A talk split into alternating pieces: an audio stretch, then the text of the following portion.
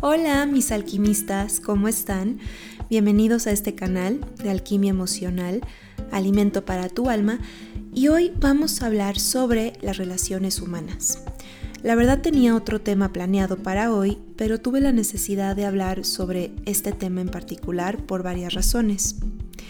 Todo esto empezó cuando tuve un problema con mi celular y estuve sin teléfono por tres, por tres, cuatro días y me di cuenta de muchísimas cosas, que no solo me sentía mucho más en paz, sin la necesidad de estar checándolo a cada rato, pero también me percaté de lo importante que es estar presente y también de las relaciones humanas.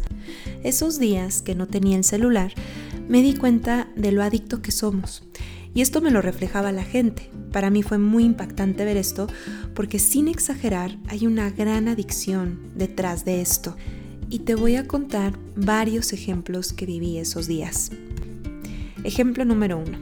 Estaba en el aeropuerto después de haber volado y justo al esperar mi maleta me di cuenta que las 30 personas que estaban esperando, 25 estaban usando el teléfono.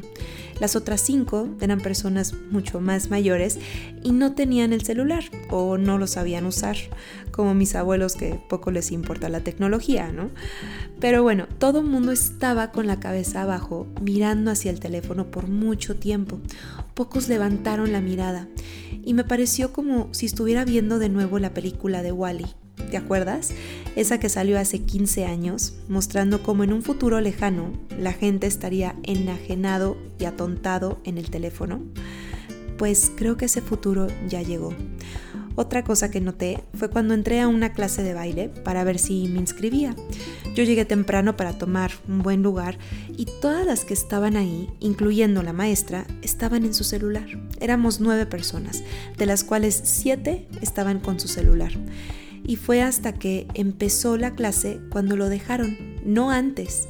O sea, las relaciones humanas se están extinguiendo en lugares donde hay posibilidad de ello.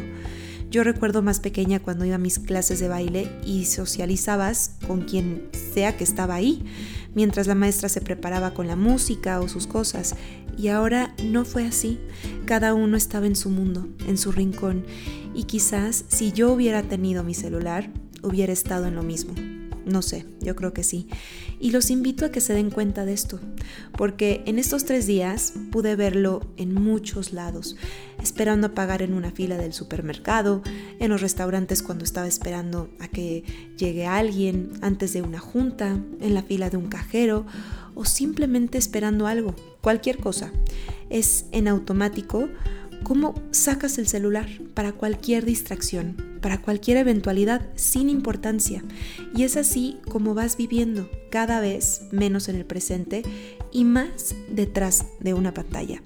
Simon Sinek, un autor y conferencista americano-británico, habla mucho sobre esto, la falta de contacto y cómo a estas últimas generaciones tienen que trabajar arduamente para vencer este vicio del teléfono, porque no permite el desarrollo del vínculo con alguien.